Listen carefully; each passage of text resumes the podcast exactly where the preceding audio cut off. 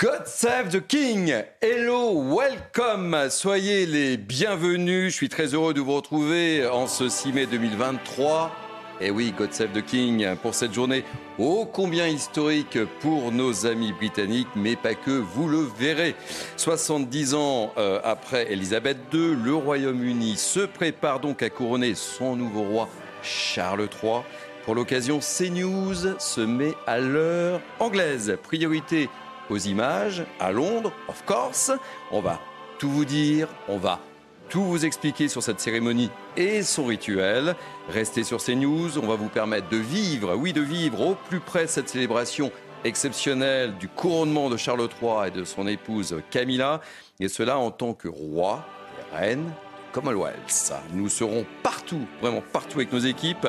Restez confortablement euh, assis devant votre télévision, peut-être avec une tasse de thé, qui sait, et un nuage de lait. Regardez notre dispositif à Londres. Nous sommes avec Elodie euh, Huchard et Florian Paume, Régine Delfour et Sacha Robin, Sarah Menaille, notre correspondante permanente à Londres, qui est incollable sur la monarchie britannique. C'est une façon comme une autre de lui mettre une certaine pression.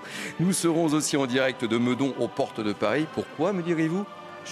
Surprise, je vous dirai tout cela.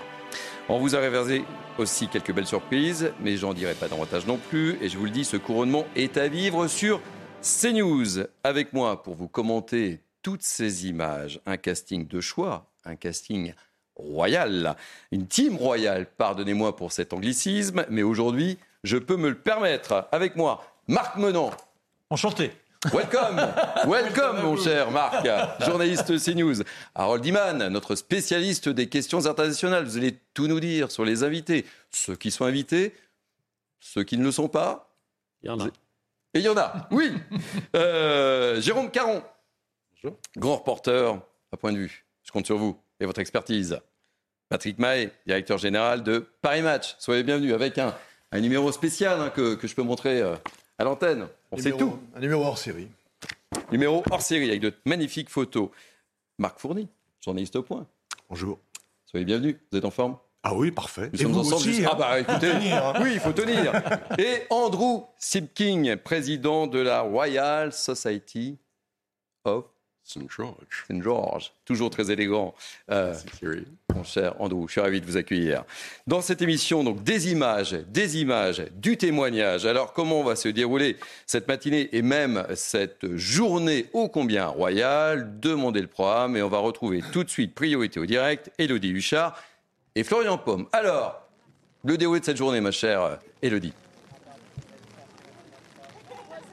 Eh bien, en tout cas, il faisait beau jusque-là, Thierry, et malheureusement, on a entendu ces derniers jours les membres de la famille royale espérer que le temps soit clément. Et là, honnêtement, il commence à pleuvoir euh, pas mal. Alors, le programme euh, de la journée, d'abord, c'est à 11h20 que le roi et la reine Camilla vont quitter le palais de Buckingham à bord euh, d'un carrosse, le Diamond Jubilee State Coach. C'est un carrosse tout confort. Il a des vitres électriques, il a du chauffage, il a la climatisation, il a des amortisseurs, ce qui fait que le roi devrait arriver dans les meilleures conditions à l'abbaye de Westminster à 11h50 très précisément. Ensuite, vous allez le suivre dans un instant évidemment sur notre antenne. C'est une cérémonie, vous l'imaginez, qui est très très codifiée, même si le roi l'a voulu un peu plus courte avec des représentants euh, d'autres cultes que le culte chrétien, d'autres langues euh, qu'uniquement euh, les langues le britannique excusez-moi. Et euh, effectivement, il y aura aussi euh, tout ce qu'on voit d'habitude, c'est-à-dire on va lui porter euh, la couronne de Saint-Édouard sur la tête. Il y aura aussi la présentation des symboles royaux, le sceptre, l'orbe.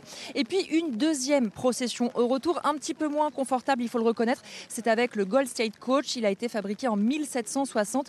Elisabeth II disait c'est horrible, c'est du cuir sur ressort. Alors forcément, on imagine que le roi et la reine ne seront pas dans un tout confort. Ils seront accompagnés à ce moment-là du reste de la famille royale. Et puis à 15h15, un moment important important et attendu, c'est celui de l'apparition de la famille au balcon. Je vous préviens, il n'y aura ni Harry ni Andrew, c'est juste la famille royale un peu plus euh, resserrée. Pas question de mettre au balcon quelqu'un qui a quitté la famille royale ou qui a euh, des affaires sexuelles et financières, comme c'est le cas pour le prince Andrew. Merci beaucoup, Elodie Richard et, Florian Paume, évidemment. Et il pleut sur Londres. C'était euh, plus ou moins annoncé. On va retrouver une autre de nos équipes, Sarah Menaille, notre correspondante permanente à Londres. Sarah, où êtes-vous très précisément? Bonjour Thierry. Écoutez, je suis dans le centre de la capitale britannique, très loin, euh, enfin pas très loin justement du palais. Je suis à Sloane Square, dans le centre donc de cette euh, capitale euh, Londres. Et puis vous l'avez vu, l'ambiance commence doucement à monter. Hein. Beaucoup de touristes dans la capitale, beaucoup de voitures de police passant sirène hurlante dans les rues, beaucoup d'ambulances aussi. On a vu beaucoup d'ambulances garées, si vous voulez, aux abords du palais, aux abords aussi de Westminster pour prendre évidemment en charge d'éventuels eh blessés dans la foule, hein, d'éventuels malaises notamment. C'est un vrai défi sécuritaire qui attend les autorités, puisque ce sont des millions de personnes qui sont aujourd'hui dans la capitale, le long du Mal, mais aussi dans les principaux parcs de la ville, où six écrans géants ont été installés euh, pour l'occasion.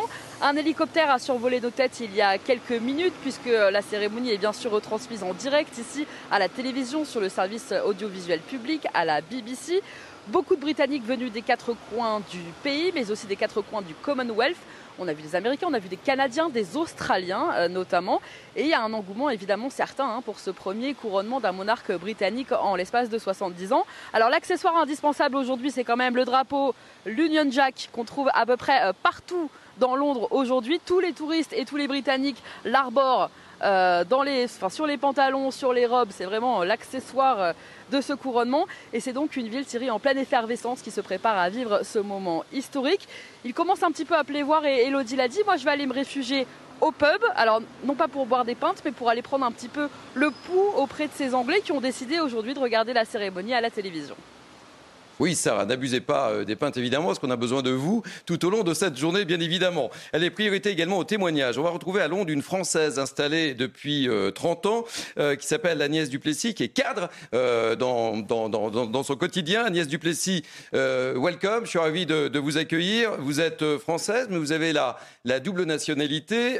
J'aimerais savoir, en tant que française, quel regard vous portez sur cette journée historique pour Charles III eh bien, comme vous le dites, euh, oui, bon, bonjour Thierry. Euh, comme vous le dites, c'est une journée historique. C'est, je pense, très important donc euh, dans la vie des, Britanniques. Alors, je ne sais pas du tout si ça a effectivement la même résonance chez les Français. Moi, j'ai un petit peu, j'en ai un petit peu parlé autour de moi, et les Français ont peut-être pas tout à fait l'air d'être concernés par ce moment. Pour moi, c'est un grand moment d'unité pour euh, la vie du royaume. Et les gens se retrouvent, euh, ils se retrouvent euh, autour de fêtes. Bon, il pleut. Alors malheureusement, les fêtes qui vont avoir lieu dans les rues sont un petit peu mouillées, ou même probablement très mouillées cet après-midi. Mais c'est vraiment un, grand moment. Alors comment allez-vous vivre cette journée, Agnès? Alors, euh, bah, moi, je vais essayer de retrouver mes voisins cet après-midi. Donc, après avoir regardé la cérémonie sur la télévision, je vais essayer de retrouver mes voisins. Ça va être une, façon donc euh, de renouer des liens, de nouer de nouveaux liens aussi. Et puis, euh, bien après, bon, la, journée va se terminer et ça va être, je pense, assez mémorable. Qu'est-ce qui vous plaît chez Charles III en tant que française, mais un peu anglaise? Alors écoutez, bon, je pense que c'est un symbole d'unité. Pour moi, c'est très important d'avoir un symbole d'unité. La, la, le, souverain euh, aide en fait à avoir un, lien, euh, comment dire, ininterrompu, à part, bien entendu, à, part le décès d'un souverain. Et ça permet donc d'avoir un pays qui a un, symbole euh, unificateur. Alors, on a des, premiers ministres qui vont et qui viennent. Enfin, la, reine Elisabeth II, on a vu, je pense, 15, donc ça fait quand même euh, un, bon nombre. Et le souverain, donc, amène cette unité, amène cette permanence qui, à mon avis, était un grand facteur de stabilité et c'est important pour un pays. Merci mille fois pour votre témoignage, Agnès Duplessis, française, mais également aussi un peu anglaise. Priorité au direct tout au long de cette journée, évidemment sur l'antenne de CNews. Et on va retrouver tout de suite Régine Delfour et, Sacha Robin. Alors, euh, Régine, où êtes-vous? Il semblerait qu'il y ait eu quelques petits problèmes. Racontez-nous ce qui s'est passé, ce qui vous est arrivé. Régine Delfour. Le problème, c'est que vers, vers 10 heures sur le mal, en fait, euh, tout était bloqué à Trafalgar euh, Square. Il n'y avait pas de, de, possibilité euh, d'entrer puisqu'il y avait une, une, manifestation des anti-monarchistes. Hein. On en parle depuis plusieurs jours. Et il y a eu plusieurs arrestations et tout est bloqué ici. Alors nous sommes devant Big Bang. Nous allons essayer de tenter de rejoindre High Park pour pouvoir avoir un écran géant. Vous voyez donc les forces, de, les policiers qui sont là, qui empêchent les gens de passer. Alors les, les les Britanniques essayent tant bien que mal de venir pouvoir s'approcher au plus près de ce moment historique, de pouvoir apercevoir le roi et la reine. Mais évidemment, c'est extrêmement compliqué et tout le monde ici, le dispositif est vraiment très conséquent puisque tout le monde a peur d'un incendie, d'un incident, pardon, et, ces manifestants anti-monarchistes, c'était un petit peu le, souci hein, pour, pour, cette, pour cette journée de, de couronnement. Et évidemment, il y a beaucoup de gens qui ne peuvent pas encore rejoindre le mal. D'ailleurs, le mal est fermé. Merci euh, mille fois. On retrouve tout au long de cette émission spéciale, évidemment, Régine Delfour. Je rappelle que vous êtes accompagné par Sacha Romain. Harold Iman, on va commenter, nous sommes en direct, évidemment, les invités. Euh, et, il semblerait que ce soit l'épouse de Joe Biden qui, arrive. Hein. Absolument, c'est Jill Biden qui représente celle avec aussi euh, John Kerry. le président des États-Unis, qui ne vient pas, généralement, il ne vient pas au couronnement. Alors, expliquez-nous quelles sont les personnes qui sont conviées à ce couronnement, celles qui ne sont pas conviées? On en parlera avec, euh, avec nos invités. Euh, racontez-nous tout.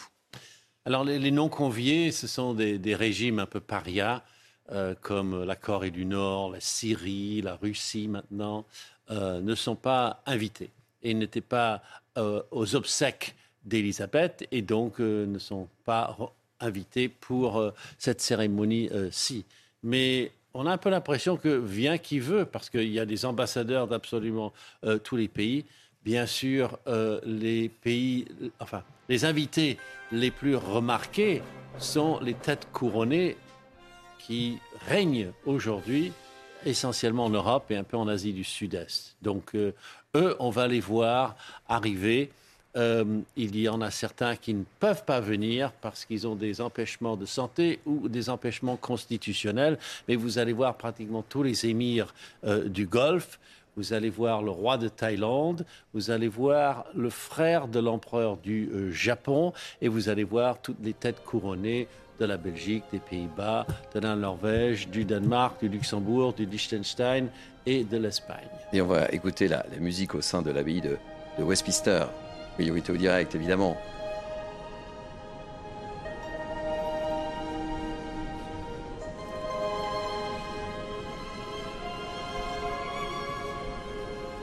Alors, Marc Fourny, euh, il y a moins de personnes que lors du couronnement de la reine Elisabeth, puisqu'il y avait quasiment 8000 personnes de conviées. Et là, c'est une cérémonie, je serais tenté de dire un peu plus modeste, c'est quand même 2000 personnes. 2000, 2300. 2300 pour être très précis. Ce qui est quand même euh, déjà important. Mais euh, oui, c'était une volonté de, de Charles III de, réduire la voilure, on va dire, euh, d'avoir un peu moins de, de faste. bon, on sait qu'il y a des problèmes de crise aujourd'hui en post-Brexit en Angleterre. Donc il voulait montrer, faire des efforts, etc.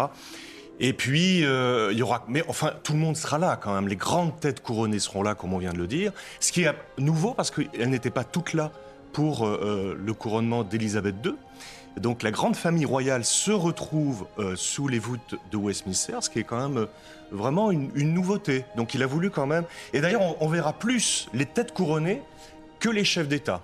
Rappelez-vous, pour, euh, par exemple, les obsèques d'Elisabeth II, on a très peu vu, on les a vus rentrer, mais c'est fini. En revanche, les têtes couronnées sont très proches du cœur de Westminster, et là, on aura des gros plans euh, sur euh, la famille de Monaco, sur Albert, sur les Pays-Bas, etc. Ce qui est, oui, ou la famille belge, parce qu'ils sont, c'est vraiment une famille aussi royale qui se retrouve autour d'un moment crucial, d'un moment important, d'un moment divin parce qu'on est vraiment dans quelque chose. C'est une sorte de. On va assister à un mariage quelque part. Euh, il est déjà roi, Charles. Il n'a pas forcément besoin d'un couronnement, légalement. Il est déjà roi. Il a été euh, reconnu deux jours après euh, la mort d'Élisabeth II par le, Conseil au Palais Saint-James. Là, c'est un mariage. Un mariage entre le roi et son peuple. Et donc, il est normal qu'il y ait toutes ces têtes couronnées qui seront là. Mais c'est vrai qu'on aura beaucoup moins de monde parce qu'il n'y a pas tout le banc et l'arrière-banc, par exemple, de la noblesse britannique qui, sera là. Et il y aura un peu plus de gens de la société civile qui sont, qui sont conviés. C'est son désir d'ouverture également. Oui, absolument. La, la touch de, Charles III. Exactement. Et je voulais qu'on revoie ces, images du couronnement de, la reine Elisabeth II également. Euh, il y a un changement, euh, Jérôme, euh, évidemment, il veut apporter sa touche et c'est bien, bien naturel, euh, Charles III. ça fait partie du deal en fait, ça fait partie de la raison pour laquelle ce couronnement est très important. C'est le premier acte, c'est l'un des actes fondateurs de son règne, du début de son règne. Il est à son image, il est un peu plus transparent, un peu moins fastueux, extrêmement sincère, global dans, dans, dans, son ensemble de religions représentées, ce qui est une grande première par rapport à 1953. Peut-être la seule chose qui, enfin, parmi les choses qui ne changent pas, c'est qu'il pleuvait des cordes en 1953. Elisabeth II a été couronnée. Et donc là, on, on voit qu'il y a une espèce de, de, de continuité euh, toute britannique euh, dans le climat. Mais euh, voilà, c'est en effet, c'est comme le disait Marc, c'est un mariage avec son peuple et avec Dieu également. Donc on garde une forme extrêmement puissante de spiritualité à l'intérieur euh, de toute la cérémonie, mais il y a des ajouts par touche, euh, à la marge, notamment sur les participants, notamment sur le choix des musiques, notamment sur euh, le choix des textes, qui montrent qu'il y a une volonté de rendre plus accessible, plus simple, plus transparente cette cérémonie. Allez, voulais qu'on qu revoie et qu'on revienne en, en images, et on en parlera avec vous, euh, Patrick Mahé, sur le sacre de d'Elisabeth II. On va, on va voir ces, ces images, évidemment.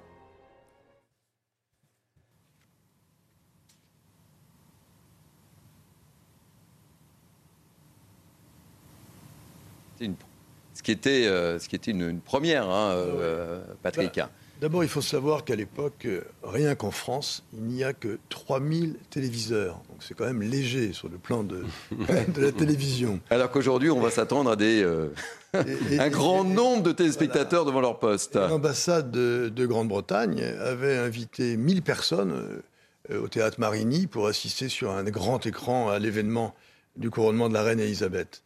Donc là, évidemment, à l'époque, on avait pu à Paris Match envoyer 12 envoyés spéciaux, c'était quand même pas mal.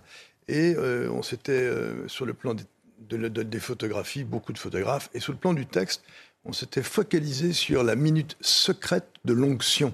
Parce que bien entendu, les ah, caméras, on en parlera, ça. Les caméras n'avaient pas droit euh, de, de, de, fixer la minute secrète. Mais ça sera le cas encore aujourd'hui. Voilà, oui, ce sera caché de Churchill. On en parlera tout à l'heure, mais ça sera le cas aujourd'hui encore. Hein. Churchill avait obtenu de haute lutte que cet instant-là soit totalement préservé. Absolument, exactement. C'est l'histoire de l'huile de sainte que, qu on, qu on, quand on oint les mains, le front et la poitrine de, de la reine à l'époque.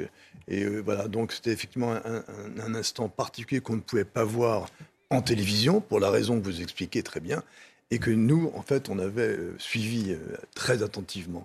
Ça avait fait la différence à l'époque. Hein. Eh oui. Et le temps était, comme vous l'avez souligné, Marc est complètement, euh, c'était plus que pluvieux. Bon, on, a des photos des, des, pères, des ducs avec les culottes bouffantes et les bas de soie qui sont pris dans la tempête. C'était un autre temps, une autre époque. C'est le, le, même temps, en fait, oui. un peu plus vieux, une autre époque. Et la, et la, procession durait beaucoup plus longtemps. Elle faisait oui. 10 km, alors qu'en 1953, la procession autour de Londres, après la sortie de l'abbaye de Westminster, alors que là, on est sur un kilomètre et demi, je crois. Quasiment 2 km, hein, ce que disait euh, Élodie Huchard. Marc Menant, autre temps oui, avec des rituels, mais... on en parlera quand même. Hein, c'est la tradition, euh, même si euh, Charles III apporte euh, quelques touches nouvelles, des touches de modernité. On en parlera longuement durant oui, cette émission racines, spéciale. Les racines, c'est la Normandie, c'est la Normandie, c'est la France, c'est Guillaume le Conquérant en 1066. Et ça, c'est extraordinaire parce que c'est euh, lors de ce sacre que l'abbaye de Westminster, pour la première fois, intronise un roi. Et alors, quelques mois auparavant, Guillaume le Conquérant a envahi l'Angleterre, puisqu'il se sentait le juste successeur d'Édouard le Confesseur. On semblerait que Édouard le Confesseur l'avait choisi, mais Harold, qui était son concurrent, s'était installé sur le trône. Pas notre Harold, hein Pas notre Harold. Ce qui est extraordinaire, c'est qu'il y a une guerre avec les Écossais. Déjà, n'oublions pas qu'on était très souvent les complices des Écossais contre l'Angleterre. Et là, ça va nous servir parce pardon, que Harold... Marc, pardon, Marc, j'aurais dit les alliés des Écossais. le royaume de France... Oui et la souveraineté écossaise. Ça s'appelle la Whole, the Whole Alliance. Voilà, voilà tout à fait, tout à fait. Et alors, le, le, le, avec euh, ces Écossais, ils, ils, accaparent Harold qui s'épuise et ce qui permet à Guillaume le Conquérant de remporter la victoire et de tuer Harold à, à King. Et donc, c'est la possibilité de devenir le roi. Mais là, il faut s'imposer au peuple. Et il y a de véritables pillages, et c'est euh, en le jour de Noël 1066 que l'on a cette intronisation. Vous vous rendez compte 1066, le jour de Noël. Mais petit détail, c'est que au moment où on est avec l'onction, on entend des rumeurs, des applaudissements, et on, a, on croit que ce sont des rebelles, ceux qui seraient les détenteurs d'une nouvelle insurrection. Et là, c'est la panique. Seul Guillaume reste dans cette hiératique position, mais il y a de nombreuses victimes à l'extérieur de la cathédrale. Et on dit que le sacre a été un petit peu raccourci hein, au dernier moment. Bah, à les chroniqueurs, les chroniqueurs anglais le disent. hein. Mais c'est vrai qu'on aurait un peu raccourci et les prières auraient été un petit peu euh, balayées. Que- à cause de cette révolte. Mais c'est intéressant par rapport à ce que l'on a aujourd'hui de ses opposants à, à la couronne. Andrew, Oui. grande journée pour Terry. vous. Grande journée pour vous. Et grande journée pour tous les Britanniques.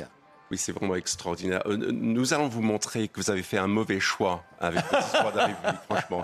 1789, c'est une, une- une bien triste année. Nous avons vécu notre révolution aussi, mais nous avons vu euh, euh, la, la raison et la lumière par la suite. Oui, mais enfin, Charles Ier a quand même perdu la tête. C'est un petit sacrifice. Pour remarquer la discrétion sur l'histoire de son pays, cher Andrew. Mais, mais nous, nous- nous arrivons à faire rêver le monde entier. Je ne sais pas si vous vous rendez compte, nous sommes une singularité dans l'espace et le temps là. Le monde entier nous regarde. Il va y avoir peut-être 2 milliards de personnes. Ouais, on annonce plus de 2 milliards. Oui, oui, oui, ça ne m'étonne pas du tout. La, la- la moyenne des mariages royaux, c'est 2 milliards. C'est sera- 2 milliards. Et on- je, je pense qu'on sera à 5, 5 milliards. 5 milliards. On était à 4 On- milliards pour le- l'enterrement d'Elisabeth II. Ouais, 4 milliards pour Elisabeth II. 8 milliards finalement. Non, non, là, c'est Ah, ça y est, les enchères montent, hein, je vois bien. Alors attendez, je vous donne la parole tout de suite, mes priorités au direct, parce que nous souhaitons euh, vous donner euh, un maximum d'images sur ces news, et un maximum de témoignages tout au long de, de cette émission spéciale. Et on va retrouver notre amie Elodie Huchard avec Florian Paume, qui est avec une invitée ou un invité. Avec qui êtes-vous, euh, Elodie Huchard? Eh bien Thierry, je suis avec euh, Hélène qui est venue euh, ici. Elle est euh, très bien placée et très bien euh, organisée. Et vous le voyez aussi, euh, ce drapeau, évidemment, le drapeau euh, britannique qui lui sert aussi de se protéger un peu euh, contre la pluie qui se calme un petit peu. Je vous fais des petits points météo au fur et à mesure, mais la pluie quand même qui reste euh, bien présente. Why is was so important for you to be here today? C'est si important pour vous d'être ici aujourd'hui Eh bien, j'ai toujours aimé la famille royale, dès mon plus jeune âge. Et c'était pour moi très important de venir ici pour soutenir Charles. À quoi vous entendez-vous aujourd'hui? Eh bien, voir ce spectacle formidable, voir les euh, armées aussi Um, you défiler, et la famille royale? Vous préférez Charles, William, la reine Elisabeth Eh bien, toujours la reine, évidemment. Pour moi, ce sera toujours la reine. Mais maintenant, ce sera le roi Charles et puis William. Que pensez-vous de la reine Camilla? Elle va être reine, donc il faudra euh, lui être fidèle. Thank you so much. Vous le voyez, hein, il y a aussi euh, un état d'esprit euh, qui est très fidèle à ce qu'on vient d'entendre euh, avec Hélène, à la, fois l'envie de supporter la famille royale, même si, je le disais tout à l'heure, les allées là ne sont pas du tout bondées. Et puis, il y a aussi la question de Camilla, parce que elle est assez absente en fait dans les rues de Londres, puisque comme la collection officielle n'est plus disponible dans les magasins, on ne voit pas beaucoup de tasses à l'effigie de la nouvelle reine. Évidemment, reine qu'on va voir maintenant hein, passer d'ici quelques minutes derrière nous pour la première procession de la journée. Et, merci pour le point régulier sur la, sur la météo euh, londonienne, euh, ma chère Élodie euh, Huchard. Je rappelle que vous êtes avec Florian Paume. Harold, on a vu Emmanuel, Mac- Emmanuel Macron arriver. Tout à fait, avec Brigitte Macron, mais il n'y aura pas beaucoup de présidents en exercice. Euh, il y en aura une quarantaine par là, mais il n'y aura pas. ce n'est- pas euh, l'afflux de masse. Il y a beaucoup de délégations de personnages de deuxième ou de troisième euh, plan. Donc ça, c'est vraiment une présence à remarquer que celle de notre président. Et puis évidemment, ça souligne les liens historiques dont Marc parlait. Euh, il n'y a pas eu que des, guerres et euh, la France est quelque chose de spécial pour les Britanniques. Euh, je m'en réfère à vous, mais ce n'est pas un pays quelconque. Et puis bon, on va voir d'autres personnes à remarquer, par exemple le président et le Premier ministre de la République d'Irlande. Et juste pour la- l'anecdote, lors du couronnement de 53, il était quasiment interdit en République d'Irlande de le regarder. Et la télévision ne l'a pas diffusé. Et les gens le regardaient en secret. sauf s'ils étaient protestants, et là, ils étaient pardonnés. Donc, on a énormément bougé depuis cette époque, et une présence là a une conséquence. Et donc, l'Inde n'envoie même pas son président, qui est président de cérémonie, mais son vice-président. Alors, on rentre dans le troisième niveau. Hmm. Donc, c'est vraiment un léger pied de nez de Narendra Modi, Premier ministre, qui est tout à fait nationaliste hindou. Patrick Mahé. Oui, non, c'est par rapport à l'Irlande tout d'abord. euh, c'est intéressant ce que vous avez souligné parce qu'effectivement, quand on connaît l'histoire entre l'Irlande et l'Angleterre, les 700 ans d'occupation anglaise en Irlande, on, on voit bien que entre la République d'Irlande, l'unité irlandaise à venir peut-être un jour, et la population irlandaise, il y a toujours un, un- vrai souci. On voit par exemple des images prises par drone sur des pelouses irlandaises où il y a écrit Not my king. On voit ça. On a vu à Glasgow, au match Celtic Rangers, une partie du stade de Celtic qui disait Not my king aussi. Ce qui signifie quand même que un des défis du roi, et ça c'est intéressant comme, comme sujet, c'est cette unité euh, du Royaume-Uni qui est toujours un peu en jeu, que ce soit du côté écossais, du côté irlandais et même du côté gallois. Qu'est-ce qu'on voit à, à- à l'image, euh, Jérôme Caron, euh, Marc Fourny, là? Qu'est-ce qui est tran- transporté? Euh, C'est une des régalias qui vont euh, donc logiquement servir euh, pour le couronnement. Elle est portée euh, par des membres euh, de l'abbaye et des membres des gardes royaux. On voit que c'est le, défilé commence en fait. hein. C'est vraiment, euh, c'est vraiment précisément. Il peut s'agir du sceptre. Je ne voudrais pas. euh, Là, on voit mieux l'image, là. Expliquez-nous. Je veux qu'on sache tout, que nos téléspectateurs sachent tout, parce qu'il y a beaucoup de rituels. On en parlera. Beaucoup d'objets Il y a- aussi. il y a hein. énormément de rituels. Je pense qu'il s'agit des deux sceptres, enfin des, des- des- des- des deux sceptres, euh, non euh, Ça, c'est la masse. euh, Oui, c'est la, la- la masse. C'est la masse qui accompagne chaque objet. euh, c'est- protocolaire. Vous avez toujours une masse avant, euh, justement, ou un personnage important, ou en effet un, un régalia. Oui, il y a, il y a deux, deux sceptres à, à la, à la colonne, et à, la, à la colombe, pardon, et, et à la croix. Et derrière, ce c'est le président de la Chambre des communes, hein, le Speaker of the House, Ah, dont le nom m'échappe dans, dans l'instant. Donc c'était peut-être la masse du Parlement. C'est ça, c'est les masses du Parlement. Elles, elles ouvrent aussi l'ouverture du Parlement avec la reine, par exemple.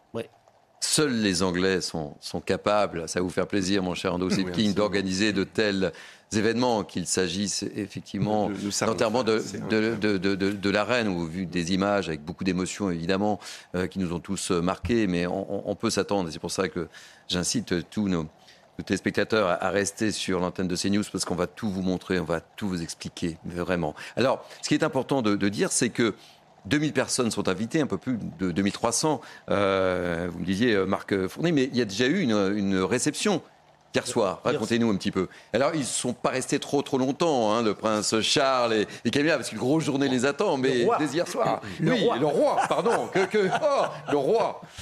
Dès, hier soir, enfin, il y a plusieurs semaines, le roi Charles avait précisé qu'il ne resterait pas à dîner pour cette réception parce qu'il souhaitait se coucher chez tout. En effet, la journée est plus qu'importante et historique. Donc la réception d'hier a principalement concerné les invités qu'on ne peut pas faire rentrer dans l'abbaye parce qu'il y a 2000 places et qu'un certain nombre ont été prises par des membres de la société civile et certaines familles royales sont venues en délégation. La famille royale des Pays-Bas, par exemple, la reine Béatrix, est venue avec sa petite fille, la princesse Katrina Amalia, qui est la future héritière du trône. Donc Katrina, la, Katrina Amalia ne sera pas aux Pays-Bas, ne sera pas, pardon, dans l'abbaye, Ouais. Mais elle ne sera pas dans l'abbaye. En revanche, euh, sa, sa grand-mère y sera. Il y avait aussi, par exemple, le roi Philippe des Belges, qui est arrivé en Eurostar de Bruxelles avec son épouse et qui est venu avec euh, sa plus jeune fille, euh, la princesse Elisabeth, qui elle aussi est son héritière, mais qui elle aussi ne sera pas présente dans l'abbaye. Donc, étant donné que malgré tout le nombre d'invités a été extrêmement réduit, on est passé de 8000 à 2000, un certain nombre de garden parties, de réceptions ont été organisées tout autour de l'événement, de manière à contenter une partie de l'aristocratie britannique peut-être frustrée de ne pas être présente. On pense à Sarah Ferguson, l'épouse du prince Andrew, qui n'a pas reçu de carton d'invitation, mais euh, et d'autres personnalités aussi de premier rang des familles royales, de manière à ce que tout le monde puisse observer, voir, discuter, échanger quelques instants avec le monarque. Pas très surprenant que Sarah Ferguson n'ait pas reçu de carton d'invitation. Bien évidemment, c'est assez cohérent.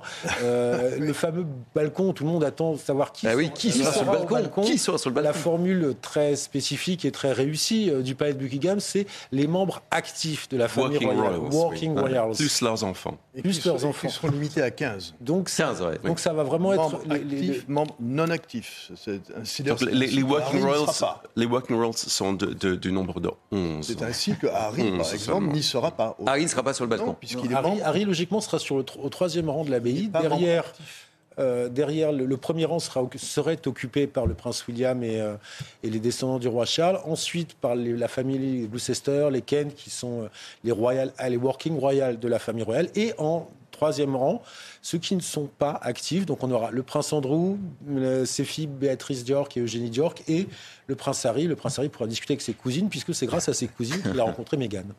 Euh, Patrick, vous souhaitiez apporter quelques petites précisions. c'était ça, surtout, c'était cette histoire de, de comment, comment Charles avait réussi à composer on- la- Mm. le, le balcon, le fameux balcon que tout le monde attend. Et cette formule est inédite, néanmoins, je parle sous votre contrôle. Cette formule de membres actifs de la famille royale et de membres non actifs, c'est du jamais vu. Et c'est une manière, en fait, assez euh, diplomatique, malgré tout, euh, d'écarter euh, les gens qu'on ne veut pas voir. Écarter les polémiques, surtout. D'écar- D'écarter les polémiques. Parce que, bien sûr, euh, Carrie, ça ne manque pas. C'est ça. Marc. Charles III, on a parlé de Charles Ier, qui malheureusement pour lui est exécuté, et il y a Charles II. Ah. Et là, on revient à la connivence avec la France, car Charles II est accueilli par son cousin Louis XIV en France, puisque euh, on est dans la Révolution, Cromwell a pris le pouvoir, et on l'appellera, quand il regagne sa place, on l'appellera le monarque joyeux. Tout simplement parce qu'on sort de ces années puritaines, de ce règne de Cromwell, et grâce à lui, on retrouve la splendeur, je dirais l'humour britannique, la légèreté, et c'est un, un roi, Charles II, qui sera extrêmement aimé par sa population. C'est intéressant parce que nous avons maintenant Charles III, et Charles II, nous sommes en, en 1680. Alors, ce qui est étonnant, c'est que Charles II, après Cromwell, va refaire les régalias. C'est-à-dire qu'il y a beaucoup de régalias qui Exactement, datent, oui. Qui a été du- fondu. qui ont été Oui. fondus, Mm, enfin mm, retrouvés, réparés et recréés sous Charles II. Et donc, il y a vraiment un lien avec Charles III. C'est quand même Dont assez la curieux. fameuse couronne que nous verrons De, tout de- à de l'heure. Saint-Édouard. Ah ouais, vous allez tout nous expliquer. Bah, ah oui, non, mais c'est parce que cette couronne, elle a été détruite par Cromwell. La, la- la couronne originale, elle est reconstituée pour euh, le couronnement de Charles II. Alors que je salue euh, un autre de nos invités, Bertrand Decker, euh, Bonjour. chroniqueur bien connu. Soyez le bienvenu, welcome. Merci, merci. Euh, on est- je suis ravi de vous accueillir autour de ce plateau et j'en profite pour euh, euh, reparler de votre livre I Love Elisabeth II chez Robert Laffont.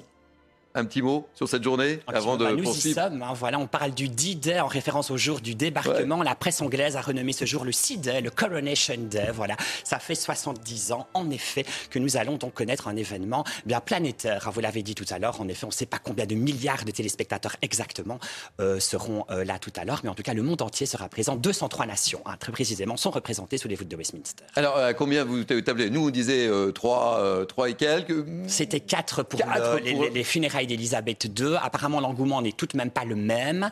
Euh, je table sur du 3, sur du 3, disons. Alors, on, on- on prend les paris, on en parlera, Moi, que- on en parlera sera- demain. on fera- Je pense qu'on sera sur 5 milliards parce que c'est c'est la seule fois dans le monde que l'on voit encore un roi qui est couronné. Ça Ouais. n'existe plus.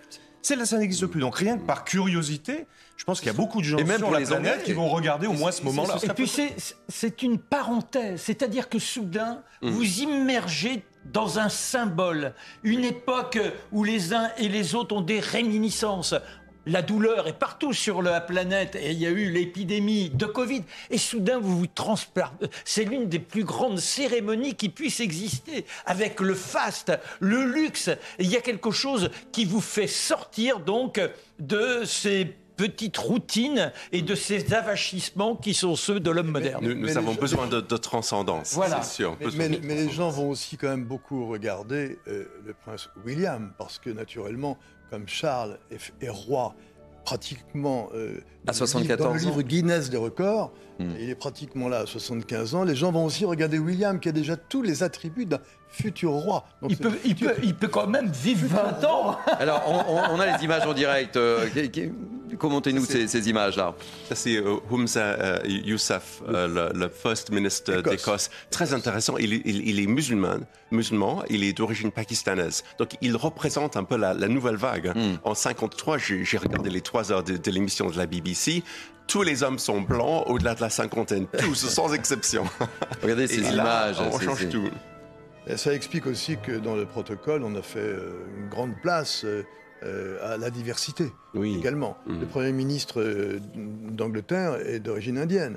Euh, le premier il est hindou, oui. Est hindou, le Premier ministre d'Irlande, de République d'Irlande aussi. Donc euh, on, voit, on voit quand même que beaucoup de choses ont, ont changé. Bertrand on peut peut-être oui, ouvrir une images sur cette image incroyable, Diamond Jubilee State Coach que l'on vient d'apercevoir à l'écran, qui est tiré par Sir Windsor Grey, des chevaux qui sont entraînés depuis trois mois tous les matins à 6 heures du matin dans le parc de Hyde Park. Ces chevaux, voyez-vous, dont on connaît le petit nom, hein, Icon, Ah, Shadow. Milford Haven, Echo, Tyrone, entre autres, eh bien, ils ont subi vraiment un entraînement. On les a réveillés en pleine nuit avec des tombées de drapeaux, avec de la musique qui a retenti dans les écuries de Buckingham Palace de façon à euh, les entraîner euh, à la foule, au mouvement de foule, éventuellement au débordement. Et cette voiture attelée que l'on voit là, elle est prestigieuse. C'est un véritable musée sur roue. Hein. Deux tonnes et demie euh, à la feuille d'or. Qui, qui, les lambris à l'intérieur, tous les bois qui ont été choisis viennent des résidences royales. Il y a du bois qui vient de l'abbaye de Westminster, de la cathédrale Saint-Paul, du château de Windsor, bref. Et la couronne que l'on aperçoit renferme à l'intérieur une caméra qui devrait nous permettre un peu de voir, de suivre le parcours.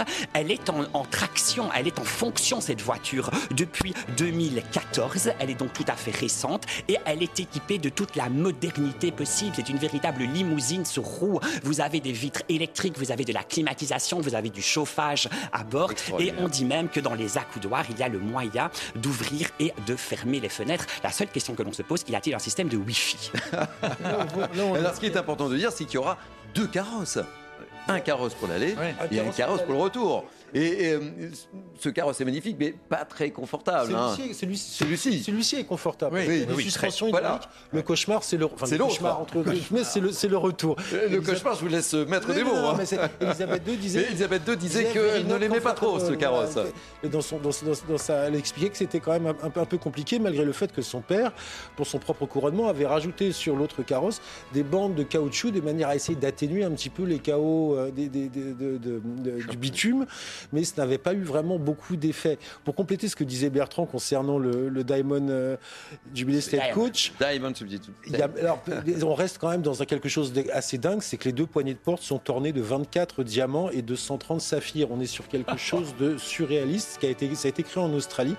Il, était- il a été livré extrêmement tardivement par rapport à la date prévue parce qu'il a fallu affiner, affiner, affiner, affiner. Elisabeth II s'en est servi, si ma mémoire est bonne, pour son jubilé de 60e, je Et euh, voilà. Mais donc c'est mais c'est le carrosse le plus confortable et c'est celui pour lequel euh, vraiment ils vont arriver dans ce carrosse-là. En revanche, l'autre. Et, dans un esprit euh, écologique, au moins, on réutilise les carrosses. Vous avez, il y en a tant d'autres qui auraient pu être utilisés. Je vois aussi par l'utilisation de ce carrosse le fait qu'il est australien, il a été fait en Australie. Eh oui. Et on sait que l'Australie, pour l'instant, eh bien, il y a beaucoup de récriminations en Australie qui demandent aussi pour quitter le giron euh, de la couronne. Je pense aussi que c'est un symbole qui nous, qui nous est envoyé par les équipes du palais. Il n'y a pas de hasard, en fait. A- jamais, jamais, tout est parfaitement l'Australie ne souhaite pas quitter le Commonwealth. L'Australie n'a pas très envie de garder euh, Charles comme euh, roi.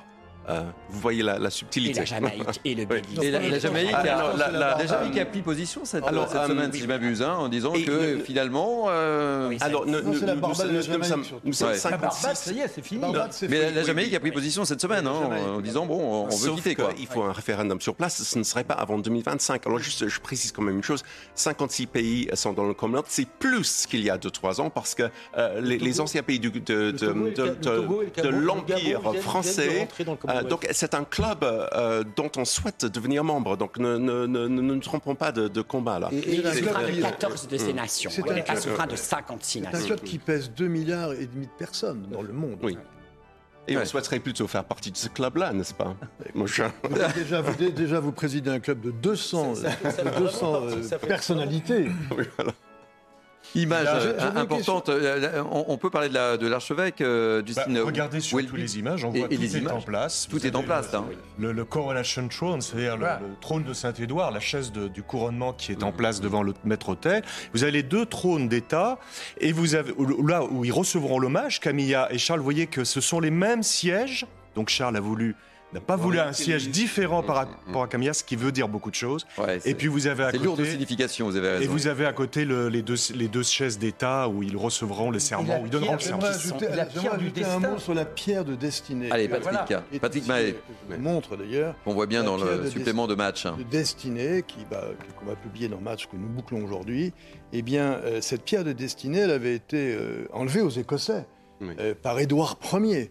Euh, elle a été très longtemps à Westminster. C'était une récrimination, une demande des Écossais historique depuis toujours. Et en 1950, des étudiants un peu euh, activistes avaient réussi à l'enlever, à la ramener en Écosse. Et depuis lors, alors qu'elle était repartie pour Westminster, depuis 1996, si je ne me trompe sur la date, eh bien, euh, elle est repartie en Écosse à Arbroath, qui est le, le berceau de Robert Bruce. Robert Bruce, bien entendu, euh, qu'on connaît à travers tous les films historiques qui sont sortis sur, lui. Et euh, un accord est intervenu pour que cette pierre de destinée, typiquement écossaise, sur laquelle les rois d'Écosse prêtaient serment debout, repartent à Westminster pour le couronnement, du roi. Et donc elle est incluse dans le trône de chêne massif qui fait, lui, à peu près 2 mètres de hauteur, ce trône, je crois. Elle est incluse dans cette pierre et elle repartira en Écosse, bien sûr, au son de la cornemuse. Évidemment. Andrew. Avec les, les velléités de- d'indépendance de, l'Écosse en ce moment, vous voyez la puissance du symbole. On met la pierre du destin de tous les rois euh, écossais et avant euh, eux, euh, les Celtes, dans la chaise du couronnement de, Saint-Édouard. Donc, vous voyez, il- le, le roi Charles va s'asseoir sur son royaume uni. Euh, C'est euh, une belle image. C'est une belle image. Euh, parlons de, de l'archevêque. Qu'est-ce qu'on peut dire de, de l'archevêque? Il y a une pression incroyable. Il va devoir mettre cette couronne sur, sur la tête de, du roi.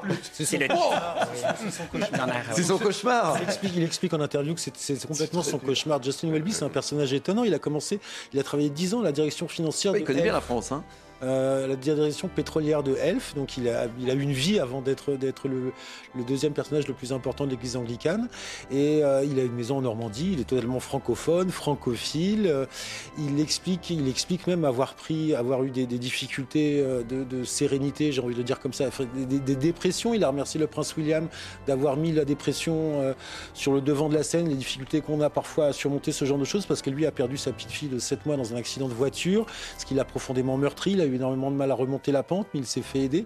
Il est euh, considéré comme un moderniste au sein d'une grande partie de l'église anglicane, puisqu'il se, il se prononce pour la bénédiction des couples homosexuels au sein de l'église. Alors on n'est pas sur le mariage, mais on est quand même Mm. sur la bénédiction. C'est un pas qui a été franchi. C'est vraiment un personnage étonnant, Justin. Allez, on va revenir. On va revenir sur- sur Il règne sur 85 évêques, millions dans le des femmes évêques vont également euh, participer à l'office religieux. Allez, on va revenir sur, euh, sur euh, l'archevêque, mais priorité au direct, évidemment. On va retrouver euh, l'une de nos envoyées euh, spéciales, euh, Elodie Huchard, qui est accompagnée de, de Florian Paume. Où êtes-vous, Elodie Est-ce qu'il pleut toujours sur Londres? Je sens de Barbara.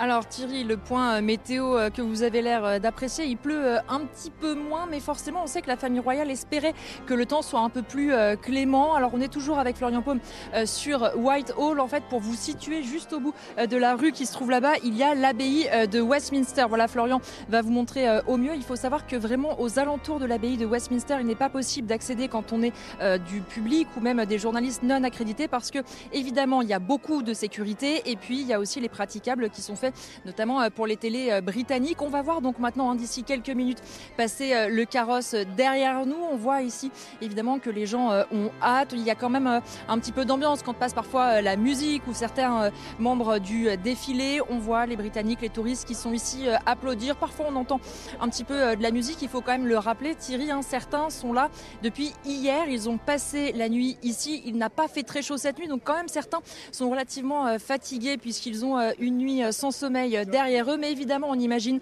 que quand le roi et la reine et puis la famille royale au retour euh, vont passer, le sommeil et euh, la fatigue seront très vite oubliés. Bon, on voit la, euh, Elodie qui nous fait des points réguliers sur, sur le météo. Ça semble se calmer. Peu importe, de toute façon, Bertrand, peu importe. Oui, euh, absolument. On parlait tout à l'heure, peut-être une petite précision. On, mettait un peu des sondages par rapport à combien de téléspectateurs il va-t-il y avoir. Il y a quelque chose qui est drôle, vous savez, c'est que ce sport en Angleterre, qui est un peu le, le fait de parier, vous savez, et les bookmakers, eh bien, ils ne sont plus tellement entre. Il y avait une question qui taraudait tous les Anglais, c'était quelle couleur va arborer Camilla, qui va être la robe de Camilla pour, euh, ce, pour ce couronnement. On sait qu'elle a choisi Bruce Oldfield comme couturier qui a 72 ans, qui était un des couturiers favoris aussi de Diana. Ça a beaucoup fait Il y a eu beaucoup de couleurs qui ont circulé jusqu'à cette dernière semaine où on ne parie plus tellement sur la couleur. Ils sont quasiment tous convaincus que ça va être du bleu. Et les bookmakers, les paris maintenant, c'est sur la nuance du bleu. Ah, c'est Est-ce pour ça que ça vous êtes habillé en bleu et moi, et moi voilà, c'est le côté Camilla. Est-ce que ça va être un bleu pâle, un bleu ciel, un bleu Tiffany? Voilà, ça, c'est, c'est- voilà, ça fait aussi partie de la culture anglaise, ce côté où l'on parie sur tout. Donc, de quelle couleur sera la robe de Camille? Et vous, votre pari, c'est quoi? Le bleu, le bleu aussi, évidemment. Le bleu quoi Le bleu Bien quoi que ceux qui auraient parié sur une autre couleur, pour le coup, et qui gagneraient la mise, ils peuvent se faire beaucoup d'argent. Marc Menon, vous avez parié sur le bleu, euh, un, Ah bah, un camaillot de regardez, c'est bleu. incroyable. Thierry, nous nous venons de voir passer tous les anciens premiers ministres. Ah, tous les anciens Euh, premiers ministres, oui. C'est très intéressant. Il y a Blair, Brown, euh, Cameron. Ils seront six, six oui, premiers oui, oui, ministres. Et c'est la toute première fois aussi, je pense, qu'un premier ministre, donc Richie Sunak, ici pour ne pas le nommer, va prendre la parole. Boris. Il va lire un verset, je crois que c'est de l'Ancien Testament. Boris Johnson. Et Boris Johnson qui, euh, qui est en train aurait d'arriver. pu- on aurait pu être directement concerné, c'est-à-dire que ce soit notre roi. N'oublions pas, mais oui, mais n'oublions pas qu'en 1421, nous avons Henri V qui est consacré roi d'Angleterre et de France suite au fameux et fallacieux traître euh, traité de Troyes le voulu bon par Isabeau de Bavière et qui avait destitué Charles VII que l'on considérait comme un bâtard. Et on aura même le seul roi français couronné à Notre-Dame en 1428. C'est le fils d'Henri V, Henri VI. Et jusqu'en 1802, les rois d'Angleterre se disent en même temps roi de France. Vous voyez qu'on est vraiment très très très proche. Bertrand Il y aura d'autres invités français hein, que le couple présidentiel. Il va y avoir la baronne de Waldner également, que l'on ne reconnaîtra pas parce qu'elle n'est pas connue du grand public, mais elle habite euh, dans le sud de la France et elle est l'une des proches, l'une des meilleures amies euh, du roi Charles III. Et côté anecdotique, parce que je sais qu'il y en a qui aiment ça, et ils sont beaucoup, il y aura deux autres présences un peu françaises. On sait que Charles III, voyez-vous, il porte Eau Sauvage de Christian Dior comme parfum. Donc c'est un peu cocorico Le quant à elle. du détail. Non, elle porte Bandit de Robert Piguet, qui est aussi un créateur français. Et pour revenir sur Camilla et, et Charles, et cette mission, cette journée ultra importante, je vous assure qu'ils se sont préparés comme des athlètes. Il a musclé ses cervicales, lui, que pour pouvoir coiffer cette fameuse couronne de Saint-Édouard qui pèse 2230 grammes. Ils se sont entraînés comme des stars. Et on sait d'ailleurs depuis quelques heures maintenant que si Camilla, ce matin, a été coiffée par Jo Hansford, qui est sa coiffeuse attitrée depuis très très longtemps, en revanche, elle, a été, elle va être maquillée par une maquilleuse de la BBC. Elle va véritablement avoir un maquillage pour, voilà, pour être euh, le, le- présenté le mieux possible sous les 200 caméras qui sont accrochées en ce moment sous les voûtes de Westminster. La parade des drapeaux, là. La Oui, parade des drapeaux, un moment les- important là. hein. On va rentrer tous les drapeaux du, du Commonwealth qui vont ouvrir la procession royale juste avant euh, le roi et la reine. Et tout à l'heure, on, nous- disait qu'il y avait, enfin, votre envoyé spécial disait qu'il y avait beaucoup d'Union Jack partout, Union Jack, Union Jack, et on voit l'Union Jack. Mais j'ai remarqué un moment que flottait le drapeau de l'île de Man, un moment isolé entre deux ou trois drapeaux de l'Union Jack. Et je me suis posé la question pourquoi l'île de Man, alors que j'ai pas vu de drapeau du Pays de Galles, pas vu de drapeau d'Écosse. Euh, pas vu de drapeau irlandais, mais pourquoi l'île de Man? Est-ce qu'on sait? Est-ce qu'il y a une raison particulière? Je ne sais pas si on peut répondre à cette question maintenant. Est-ce que quelqu'un a la réponse autour de, ce- de cette table? L'île de Man. Pour des raisons fiscales, certainement. Ben, donc j'ai bien fait de poser la question. Et moi, je vous rappelle que j'ai quand même euh, le petit drapeau. Bravo. Euh, priorité au témoignage et au direct au cours de ces- cette émission spéciale. Nous sommes en direct avec Richard Wolf, qui est le président de la British Club of Paris. Welcome, Premier- Richard. Premier ministre. de- Oui, Ah, attendez, oui. Premier Ouais, ministre. Premier ministre, priorité évidemment aux images D'origine indienne. Indien. et d'origine indienne. Euh, Euh, on va retrouver Richard Wolf, président euh, du British Club of Paris. Soyez le, le bienvenu, euh, Richard. Comment euh, allez-vous vivre cette euh, journée ô combien historique pour tous les Britanniques et pas que? Alors c'est une journée, une journée très spéciale pour le peuple britannique. On a, on a traversé des moments difficiles dernièrement la mort de la reine, forcément, euh, il y a des, polémiques, des scandales un peu dans tous les sens. Et cette journée-là, elle est, elle est spéciale. Elle permet de faire une, petite parenthèse dans la vie de tous les jours, euh, avec euh, les yeux du monde rivés sur Londres. ça, je, pense que ça va faire du bien à tout le monde. Et c'est important pour la Grande-Bretagne que le monde entier regarde cette journée du, du 6 mai 2023. Bien sûr, bien sûr. La, famille royale, euh, elle apporte beaucoup euh, euh, au standing, au standing anglais. Il y a des touristes qui viennent du monde entier pour voir le palais de Buckingham, pour voir un peu le, côté cérémonial de, l'Angleterre. Et, aujourd'hui, enfin, pour le coup, on peut pas faire plus cérémonial que ça.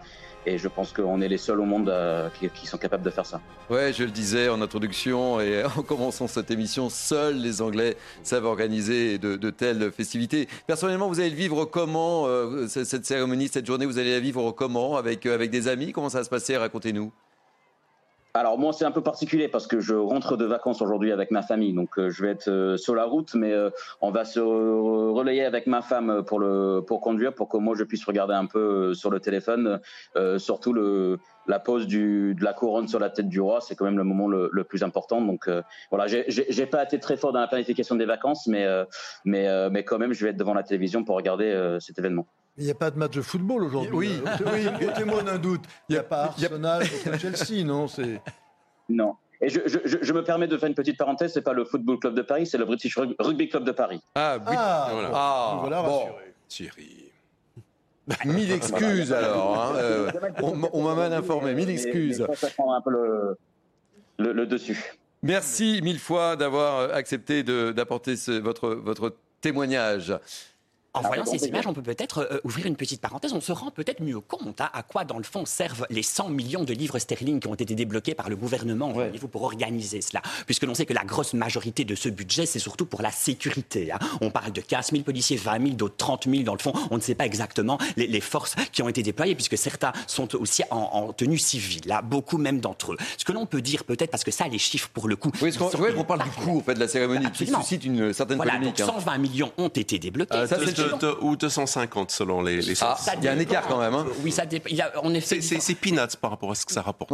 Mais maintenant, puisque c'est chiffré à plus d'un milliard, je lisais que la British Beer and Pub Association, vous voyez, eh bien, elle estime à 120 millions de livres les retombées, puisque les pubs mm. sont exceptionnellement autorisés à ouvrir durant le week-end jusqu'à 1h du matin. Et ça va bien plus que ça, puisque l'hôtellerie, il n'y a plus une seule chambre de libre à Londres à l'heure actuelle. Eux, ils, ils disent qu'ils vont frôler le milliard en effet, de retombées économiques. C'est une superbe cash machine, les Windsor. Les, Jeux Olympiques de Paris vont nous coûter beaucoup, beaucoup plus cher et ne, malheureusement ne risquent pas de nous rapporter autant. C'est ça qui est extraordinaire. C'est-à-dire que régulièrement, les manifestations, j'utilise ce terme un peu trop trivial par rapport à Sa Majesté, mais les manifestations. attention, regardez, attendez. Euh, le euh, moment important, le carrosse sort. 11h21. 11h21. Est-ce qu'on est dans le timing, mon cher euh, Bertrand Oui, oui. Ça démarre. Nous sommes dans le timing, là On arrive à 53. Précédemment, on a vu un cheval qui attendait, en fait, devant le carrosse. Il attendait le, le, oh, pardon, le, cheval de tête de pouvoir. Le cheval de tête attendait que, que les, Ses Majestés montent en effet à l'intérieur du carrosse pour lancer la procession.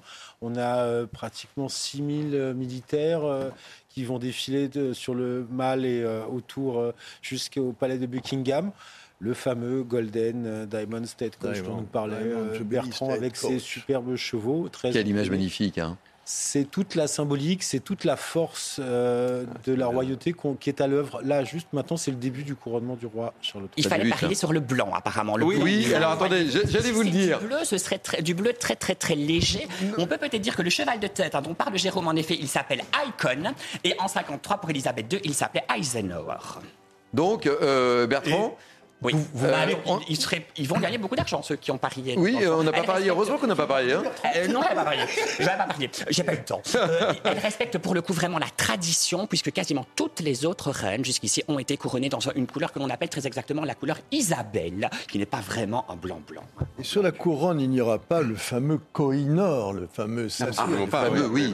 Il faut que vous nous parliez de cela. Absolument, oui, parce que le Koh-i-Noor, j'imagine peut-être qu'il y a une, une, une démarche diplomatique probablement entre peut-être Modi en Inde et peut-être le premier Moi, je pense que c'est le choix de Charles. hindou de ne pas faire d'impair. de ne pas faire d'un père, parce que c'est une revendication en fait de l'Inde depuis. Il faut expliquer, le, le Koh-i-Noor, c'est un diamant qui a été donné par un prince indien à la reine Victoria. Il avait, l'enfant avait 12-14 ans, et euh, c'est un, dia- c'est un diamant extraordinaire. J'ai pas le nombre de Le carats en plus beau du monde, le- je crois que c'est le plus beau du monde. beau du monde, et il est en effet euh, sur la couronne. Et il aurait été très mal vu euh, que ce diamant apparaisse alors que le roi Charles a commencé à expliquer qu'il était pour qu'on ouvre les archives royales. de va- va- manière- va- 21 grammes, le Koh-i-Noor. 21 Voilà. grammes. Et des- alors comme, comme l'âme humaine. Donc on est bien dans la démarche diplomatique euh, globale en fait, y compris dans cette affaire du Koh-i-Noor. Complètement.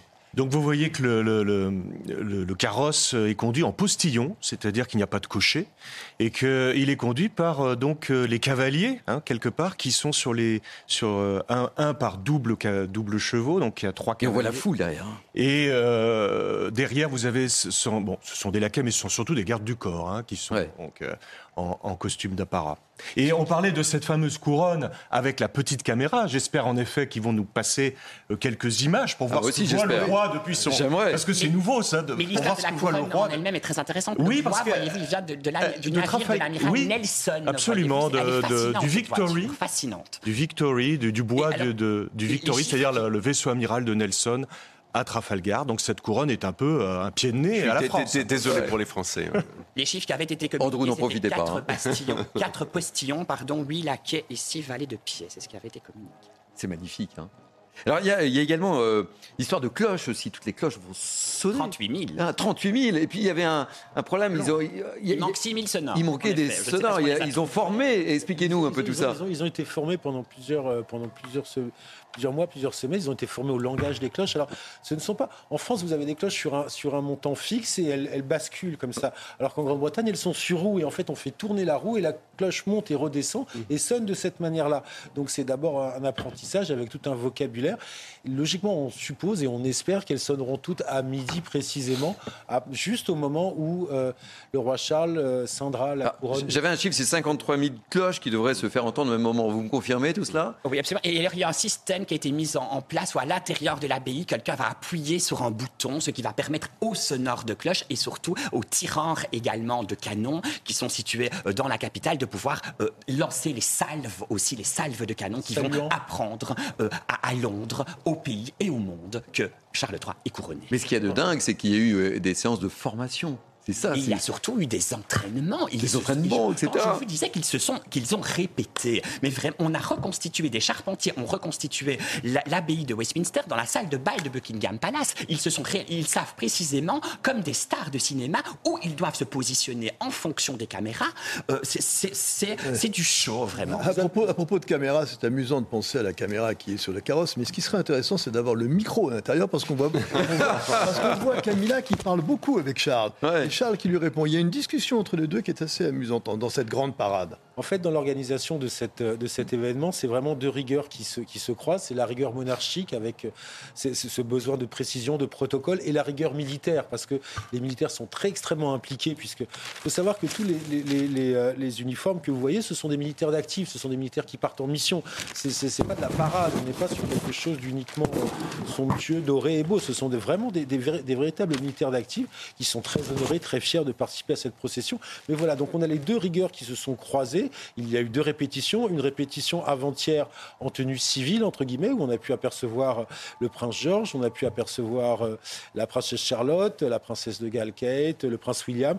Tout le monde euh, en, en- en première répétition au sein de l'abbaye de Westminster. Et bientôt les petits pages. Et les petits pages. Et une seconde répétition qui a eu lieu euh, euh, en costume hier, où On on, verra a pu apercevoir rapidement le prince William en tenue de l'ordre de la Jarretière, qui est le plus ancien et le plus noble ordre les, de Sur les pages, il y a le prince George, bien sûr, mais je crois que du côté Camilla, il y a ses quatre petits-enfants et son petit-neveu. Donc trois, petit, petits-enfants. petits-enfants et son petit-neveu, sachant qu'il y en a un des petits-enfants, Gus, qui a 13 ans, qui s'est malencontreusement cassé le bras pendant les vacances. Tout le monde était inquiet. Le, le plâtre sera-t-il enlevé? À première vue, le plâtre sera enlevé et le petit garçon aura le bras en écharpe. Alors, je voudrais qu'on, parce qu'on on, va, on découvrira tout ça durant la, la, la, cérémonie qui va commencer précisément à, à, 12h, mais qu'on parle également. Vous vouliez dire quelque chose de. Oui, parce que le, vous voyez qu'il y a des, donc des soldats, on vient d'en parler autour du, du carrosse, des cavaliers. Ils font partie donc du régiment de Household euh, Cavalry, c'est-à-dire la, la, maison royale. Il y a sept régiments, euh, dont là, ce sont, il y a deux régiments, notamment de cavaliers. Euh, absolument. Mm. Et euh, ils, ils sont mm. voilà, les qui sont les gardes du corps, mais ils sont aussi là pour toutes les cérémonies protocolaires. Là, on les voit très bien là. Vous voyez, donc là, ils ont le plumet rouge. Il y a ceux derrière qui ont le plumet blanc. Et euh, ce sont, des, ce sont des, des, cavaliers qui sont formés, qui, qui, vont en entraînement et qui vont sur le terrain militaire. Hein. C'est-à-dire que ce sont des vrais militaires. Et alors, ils sont là pour le protocole, bien sûr, ça fait partie de leur mission. Ils sont là pour garder les palais royaux, mais euh, ils vont aussi sur le terrain. Ils ont participé à beaucoup de guerres. Pour, les, pour, distinguer en fait les, les, quatre régiments des cavaliers de, de, la garde, en fait, ça se joue sur la couleur du plumet et sur l'espace entre les boutons. Vous avez, euh, pour fonction, alors je ne l'ai pas précisément en tête, mais si les boutons sont très rapprochés, ça détermine un régiment. S'ils sont plus ou moins espacés, ça en détermine un autre. Donc vous avez deux manières de voir, sachant qu'ils ont tous des habits rouges qui étaient supposés faire peur aux, aux armées napoléoniennes. Et Bertrand, je n'avais pas remarqué votre stylo.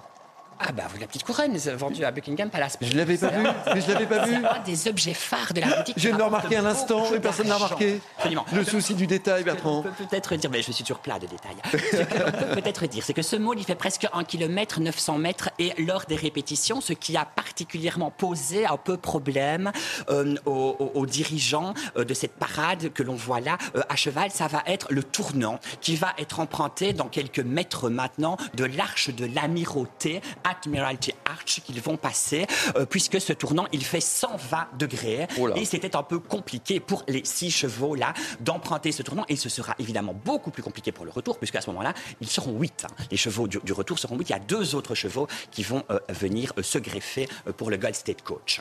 avant qu'on, puisqu'à midi, on sera dans la, dans la cérémonie, je voudrais qu'on vienne un peu sur, sur cette tradition avec, avec tous, les, tous ces objets, le, sceptre à la colombe, l'orbe, l'épée de l'offrande. Qu'est-ce qu'on peut dire sur tout ça? C'est, c'est fort en symbole. Ce qu'on a dit tout à l'heure, c'est ce qui est étonnant, c'est que Charles III va être couronné avec des objets ayant, ayant appartenu en grande partie, ayant été créés en grande partie par Charles II, à des siècles de distance. C'est assez sidérant cette continuité dans l'histoire monarchique, c'est ce qui fait la force de, de, la, de la famille et puis de l'institution royale.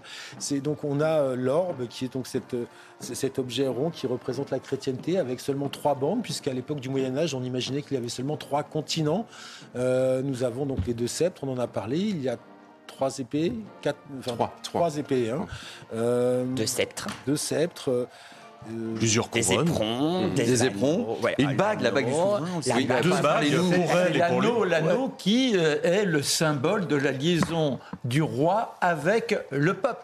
Notons que ces objets de la couronne n'appartiennent pas à la famille royale, mais appartiennent au royaume. Et ils sont placés dans la tour de Londres, et en particulier la fameuse euh, la couronne, de Saint-Édouard. Ils ne sortent qu'à ces occasions-là. Donc ils sont préservés. Alors la, tour de Londres a une, hydrométrie à peu près constante. Donc ça, ça l'autre objet extrêmement important, c'est la cuillère du couronnement qui euh, ah oui, la cuillère aussi. Euh, le souverain. C'est la plus ancienne pièce. Cette cour cette cuillère du couronnement, qu'on verra peut-être pas parce que ça se passera derrière un dais, hmm. puisque c'est l'archevêque qui va faire tomber quelques gouttes du. Mais ça, c'est l'image qu'on n'aura pas le droit de, voir. et, et, elle est du XIIe siècle, donc c'est le plus vieil, le plus vieil objet euh, du sacre. XIIe siècle, cette cuillère, c'est le.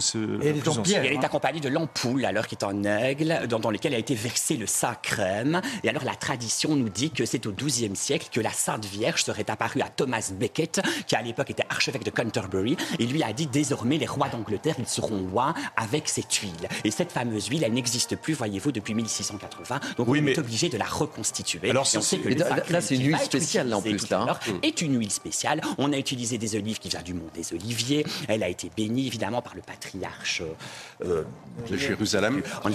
Et, Charles III a vraiment participé à son élaboration, puisque normalement, normalement, c'est de l'ambre gris qui est utilisé pour la reconstituer. On sait que l'ambre gris, il vient des baleines, c'est donc animal. Ça, ça n'était pas en accord avec l'écologie, les idées du prince Charles. C'est de l'ambre tout court cette fois-ci qui a été utilisé pour le Saint-Crème. Donc on a demandé à un pharmacien de recréer, de recréer, on lui a donné l'original de 1953 qui était conservé dans une petite bouteille de parfum, tout simplement dans une boîte au sein de l'abbaye. On a ressorti la bouteille de parfum, on l'a donné au pharmacien, il a étudié les différentes formules et euh, euh, il, avec, comme le disait euh, Bertrand, avec des ingrédients végétaux principalement, et de l'huile d'olive de Bethléem, qui est un hommage à Alice de Battenberg. Alice de Battenberg, qui était la grand-mère du, prince Charles, qui était la mère du prince Philippe d'Édimbourg, qui a vécu et qui est enterrée à Bethléem parce qu'elle est juste parmi les justes au sein de la nation d'Israël. Et elle a fait l'aller-retour, donc cette, crème, ce saint crème reconstitué a fait l'aller-retour entre Bethléem et l'abbaye de Westminster. Et à l'abbaye de Westminster, elle a été une nouvelle fois bénie par euh, Justine Welby, l'archevêque de Canterbury. Il y a des fleurs d'oranger, du jasmin, de la cannelle également qui entrent dans son élaboration très très euh, très très précise. On parlait tout à l'heure de l'anneau du couronnement que l'on va avoir et vous dites effectivement qu'il scelle un peu le mariage. Voilà. Vous avez raison, mhm. c'est très juste. Il semblerait cette fois-ci que exceptionnellement l'anneau ne va pas être glissé au quatrième doigt de la main droite du roi, puisque vous savez, il a quelques problèmes au niveau des doigts. Il a les doigts très très gonflés. Il semblerait qu'on ne fasse que lui présenter cet anneau. On le verra tout à l'heure. L'humour du prince Charles est à tel point que lors de son portrait officiel qui est sorti il y a quelques jours, ses mains sont légèrement cachées parce qu'il estime avoir des petites saucisses à la place des mains. Ce n'est pas faux. À tel point qu'un boucher a lancé un produit il, il a, saucisses qu'il a appelé Charles III. Les doigts de Charles III, il paraît que ça fait fureur ça fait aussi. ça fait la une du Daily Star ce ce matin. On, parlait de tous ces régalias. Il y en a une centaine quand même. Hein. on va voir les plus importants, mais il y a une centaine de régalias qui sont détenus, enfin qui sont entreposés dans la Tour de Londres, comme on le disait tout à l'heure, qu'il faut absolument visiter, même si ça coûte cher. C'est 30, 30 euh, euros, enfin 30 livres l'entrée, c'est très cher, mais ça vaut vraiment, vraiment le coup d'œil parce que vous avez quand même toute la majesté, tous les, tous les trésors, les couronnes, les diamants de, de, la monarchie anglaise qui sont entreposés là, c'est magnifique. Et on estime, on estime que ça équivaut à peu près à 2,3 milliards euh, d'euros, euh, tout, ah tous ces régalias. Ce qui est vraiment intéressant, c'est qu'aucune compagnie d'assurance n'accepte donc d'assurer ces joyaux. Ils ne sont pas assurés, ils ne sont pas assurables. Ce qui explique aussi le, le budget incroyable de la sécurité qui est mis en œuvre. Parce qu'on rappelle quand même que ça fait partie du trésor national. Alors, je veux qu'on parle un peu de Camilla. On n'a pas encore parlé de Camilla. Camilla, c'est l'histoire la, plus étonnante de peut-être l'une des histoires. Enfin, d'abord, on, on, assiste au couronnement d'une famille recomposée. Oui, c'est ça. Et c'est le côté moderne de deux divorcés. C'est quand même deux divorcés qui, deux, qui, qui sont divorcés chacun. L'histoire n'a pas été. quand même qu'Édouard VIII. oui. mais Anne Boleyn n'était pas. Anne Boleyn était la dernière reine à avoir été couronnée, d'ailleurs, de manière totalement claire à, Westminster. Mais euh, en ce qui concerne donc on est sur une famille recomposée avec l'ex-mari de Camilla Parker Bowles, euh, Andrew. Parker Bowles, qui sera présent euh, au, sein, au sein de l'abbaye. Euh, Camilla, c'est une extra extraordinaire. C'est quelqu'un qui, à 25 ans, ne pouvait pas sortir de chez elle sans prendre des pierres ou sans se faire injurier ou recevoir colibet et. Ça, a été l'une des personnes. elle a été la mal aimée, hein, euh, évidemment. C'est au-delà, au-delà de mal aimée, c'est une détestation profonde. Elle est considérée par, un, par de nombreux Anglais comme responsable de l'échec. On a toujours un œil hein, sur les images, mariage, évidemment. Le hein. mariage de, de, de, Charles et Diana. Les, les, les, raisons sont un petit peu plus larges, un peu plus complexes. Toujours est-il que. Voilà ces fameux tournants, pardon. Ah, attendez, oh, oui, oui, continuez. On, commente, mais on, assiste quand même si est-ce que le carrosse va bien effectuer le tournant? Voilà. Et donc ce, mariage pour le, pour le, euh, enfin, le mariage de Charles et Camilla auquel Elisabeth II s'est longtemps opposée avant de finir par donner son accord un petit peu du bout des lèvres, qui a eu lieu lors d'une cérémonie civile. Ensuite, il a été béni dans une église, mais il n'y a pas eu de, religieux, de mariage religieux en tant que tel. Et à partir de suite à ce mariage en 2000 2015 a été lancée une opération de reconquête de l'opinion publique par les euh, communicants du prince Charles. Ça passe notamment par Marc Bolland, Marc Bolland, qui a été qui travaille notamment pour non pas John Major, celui d'après, Tony Blair, pardon, excusez-moi.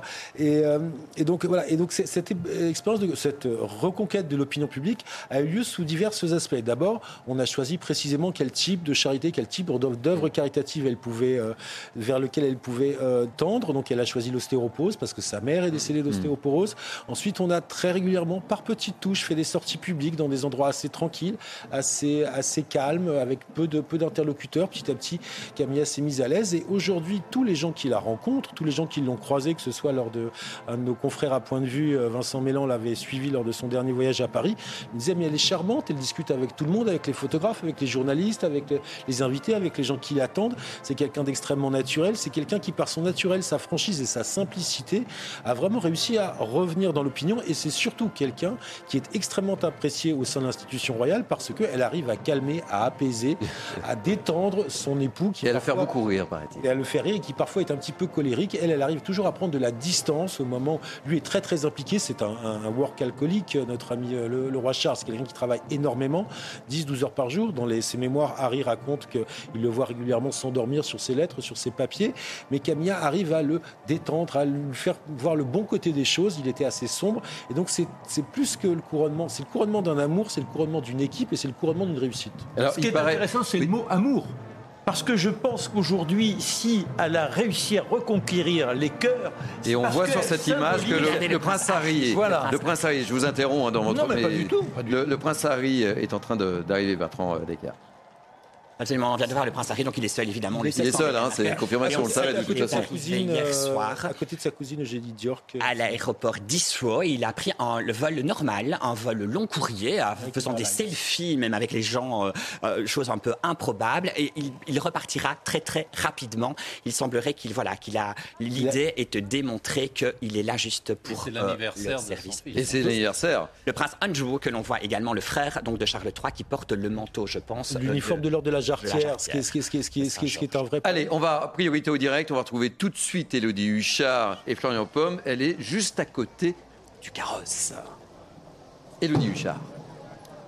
Et oui, effectivement, Thierry, vous, oui, Thierry, vous êtes en train de voir euh, sur les images de Florian Paume le début euh, de la procession parce que, comme je vous l'expliquais tout à l'heure, on est vraiment à deux pas de Westminster. Donc, on est sur la fin, évidemment, de ce euh, parcours de la protection, de la procession du couronnement. Alors, évidemment, il y a un petit peu plus d'ambiance que tout à l'heure parce que la pluie gâche quand même un petit peu la fête. On commence à voir enfin des drapeaux qui s'élèvent. Beaucoup de téléphones portables hein, aussi. On parlait de monarchie moderne tout à l'heure. On voit tout le monde qui veut évidemment son souvenir. Je vous laisse entendre aussi un petit peu euh, les cris de la foule. Et puis évidemment, tout le monde attend, et d'ailleurs euh, nous les premiers, le passage enfin euh, du carrosse qui ne devrait plus tarder. Et puis, vous l'avez rappelé, hein, c'est quand même un trajet aller plutôt confortable pour le roi et la reine. Ils ont choisi un, carrosse qui ne fait pas trop mal au dos, qui est extrêmement moderne. Hein. La reine d'Angleterre qui expliquait que c'était simplement du cuir sur ressort, le, le Gold State Coach qu'ils utiliseront au retour, un carrosse assez inconfortable. Le roi, donc, qui fait tout Hein, pour arriver évidemment dans de bonnes conditions en l'abbaye euh, de Westminster d'ici quelques minutes. Alors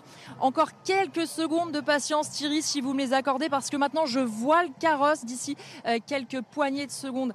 Il euh, sera là et puis pour un petit point aussi sur la foule depuis qu'on est arrivé ici avec Florian Paume il y a quelques heures maintenant, eh bien il faut bien reconnaître que les rues ne sont pas bondées. On a beaucoup de place derrière nous, de la place pour circuler on voit quand même hein, évidemment une ferveur populaire dans les rues mais pour l'instant, quand même, il y a un petit peu de place pour ceux qui voudraient euh, venir euh, au dernier moment. Et puis, alors attention, parce que vous entendez, et le voilà. Voilà, Thierry, vous voyez, juste sur les images de Florian Paume, vous voyez euh, le roi, vous voyez la reine Camilla, vous voyez aussi tous ces Britanniques, évidemment, qui veulent immortaliser le moment parce que c'est évidemment un moment important. C'est l'une des premières images hein, auxquelles on a le droit, nous, sur place, Thierry. Mille fois, et peut-être que la pluie explique Bon, on voit du monde quand même, hein, Bertrand Descartes. mais peut-être que la pluie a. Vous savez, c'était une des craintes aussi de Charles III. Vous savez, tout a été diminué par 4. Il y avait 8000 invités pour Elisabeth II en 53, il n'y en a plus que 2000. Et le parcours faisait 8 km en 53, il ne fait plus que 2 km. Et l'un des bruits qui circulent, c'est aussi de se dire que le roi, bah, il, était, il était un peu. Euh, évidemment, les problèmes de deux, mais il était aussi un peu craintif qu'il n'y ait pas des masses de monde sur ce parcours. Donc on l'a réduit au maximum de façon à donner des images quand même qui nous donnent l'impression, l'illusion que foule il y a il est totalement conscient de, de, son image, de la difficulté qu'il a de la reconstruire, du fait de passer après Elisabeth II. C'est extrêmement compliqué de régner après quelqu'un qui a régné 70 hein. ans, mm. qui a autant marqué son siècle, qui a autant marqué l'histoire de la Grande-Bretagne. Il est le premier conscient et ils sont le couple, sont le, sont, enfin ils sont tous les deux extrêmement euh, clair par rapport à l'image qu'ils doivent donner. Ils ont une mission, c'est de moderniser, de rendre l'outil monarchique le plus performant possible pour le transmettre à William, qui lui sera en charge de le faire survivre au XXIe siècle. on dit souvent, sans que ce soit péjoratif, que Charles est le, je parle sur votre gouverne évidemment, mais le, roi de la transition en fait. Hein. Il, a toujours été dans l'ombre, il a été dans l'ombre de son père, il a été dans l'ombre de sa mère. débat, Andrew ne, pense pas. Euh, dans une famille où on vit jusqu'à 100 ans en général. Oui, parce qu'il il est, il est parti pour au moins une vingtaine d'années. Il n'est pas oh. question qu'on que, qu'on applique euh, euh, ce fameux plan de 10 ans dont on parle dans les médias. Euh, pas question. Il ne passera pas la main à, son fils. Il est fin politique, il est profondément écologique, il, fait, il travaille la terre pour faire pousser la nation et le Commonwealth. Il, il est mystique, il intègre tout le monde, toutes les religions, il a, il a la foi. Et il, il va tenir, il sera excellent. Et je euh, ça, ça n'engage que moi, mais je ne suis pas certain qu'il a la santé qu'avait Elisabeth II. C'est peut-être ce qui va poser problème mm-hmm. pour les 20 ans que vous. Voilà, j'adorerais. On, on, espère vraiment qu'il. L'hérédité peut l'aider. Alors, Alors, je voulais juste faire une, petite parenthèse, mais, mais triste, euh, puisque euh, Laura Tapiro, qui m'aide à réaliser cette émission spéciale, vient de me signaler que l'écrivain Philippe Solers est mort. Il avait 80 Six ans, petite, euh, petite réaction. Bah, Philippe Soler, c'est certainement l'un des écrivains les plus flamboyants du siècle. Un personnage qui dérangeait énormément, libertin, qui avait des prises de position qui étaient très transgressives et une plume très agile. Il a réussi aussi de très très belles biographies. C'est sans doute l'un des princes de la littérature parisienne. Et aujourd'hui, bah, il disparaît. C'est vrai que depuis quelques années, il, était en, diminution, je dirais, de, parution, mais sa plume restera comme un véritable ancrage. C'est un homme qui, a marqué les lettres françaises. Alors, euh, on vous a coupé dans votre élan, Bertrand, vous faisiez référence à, cette fameuse caméra, alors que nous rejoint Katia Libert, rédactrice en chef adjointe. Que l'on voit. Euh, Gala, soyez la, soyez la bienvenue. Euh, en effet, je Katia, welcome. Bonjour bienvenue. Il y avait une caméra à l'intérieur de cette fameuse couronne, donc on a l'impression que l'on voit vraiment voilà le petit objectif de la caméra. On nous disait aussi que voilà ça pourrait être filmé on voit que les images que l'on découvre là sont essentiellement les images de la BBC et qu'il n'y a pas eu d'image voilà, qui sort directement de cette petite caméra. Alors, euh, combien coûte un carrosse hein, euh Comme celui-ci vient d'être construit. Celui-ci a été construit il y a à peu près une dizaine d'années. Donc, 150 euh, 000 euros a donné le gouvernement australien. On pense que c'est un peu plus cher, mais la participation du gouvernement australien a été de l'ordre de 250 000 euros. C'est pour vous donner une idée. Donc c'est pas excessif. C'est pas. Oui, je pense qu'on est plutôt vers les 250 000. Avec, avec, la, avec la clim et tout ça. Sans, les saphirs et les diamants. et sans les saphirs et les diamants, oui. Mais si dure autant. Mais avec les saphirs et les diamants, il n'y a pas de prix. Et ce n'est absolument pas un cadeau, ils l'ont payé pour le coup. ce n'est pas l'Australie qui l'a offert. Il y a eu une vraie polémique par rapport à cette question d'argent euh, et de cette voiture. Vous vous souvenez de, la phrase d'Oscar Wilde Il disait un cynique, c'est quelqu'un qui connaît le prix de tout et la valeur de rien. et j'ai l'impression, en, écoutant mes amis républicains, que vous ne, vous ne comprenez pas. Le, prix n'a aucune importance. C'est le symbole qui compte. Et puis c'est l'investissement sur le long terme. C'est-à-dire que dans trois siècles, il sera toujours là. Et puis bon, il y a, peut-être un enjeu politique. Il y a peut-être un enjeu politique avec le Commonwealth. Concrètement, les, retombées euh, de ce couronnement, c'est de l'ordre du milliard. Un milliard, un milliard cinq. Entre un milliard cinq et un milliard six. Donc c'est plutôt donc voilà. Pas mal. Donc quand on 100 millions d'investissements. Pour, oui, pour 100 ou 200 millions d'investissements grand maximum, sachant que le, tourisme est en berne en Grande-Bretagne depuis le Brexit, depuis la pandémie, depuis les difficultés de Brexit, parce que maintenant il faut un passeport, c'est incite un peu moins les Européens à venir en Grande-Bretagne. Donc ils sont très, sont très, ils espèrent beaucoup de ce couronnement. Et puis, c'est quand même extraordinaire la force de la famille royale. Il faut un événement, le monde s'arrête pendant 24 heures pour le regarder. Euh, il y a un jubilé, tout le monde s'arrête. Il y a un décès, euh, tout le monde, le, monde s'arrête pendant 10 jours. Là, on a un couronnement, les chaînes entières du monde entier. Tout, en disant que ça ne les intéresse pas, c'est ça qui est. c'est ça, c'est ça la force des Anglais. C'est ça la force des Anglais. C'est là où vous êtes très fort. C'est The D-Day, Katia Libert. Je ne vous ai pas encore bienvenue. Hein, je vous ai pas encore écouté. C'est The D-Day pour les Britanniques, mais pas que pour les Britanniques. Un, peu, un peu, pour nous aussi. Oui, un peu hein, pour nous aussi quand même. Hein.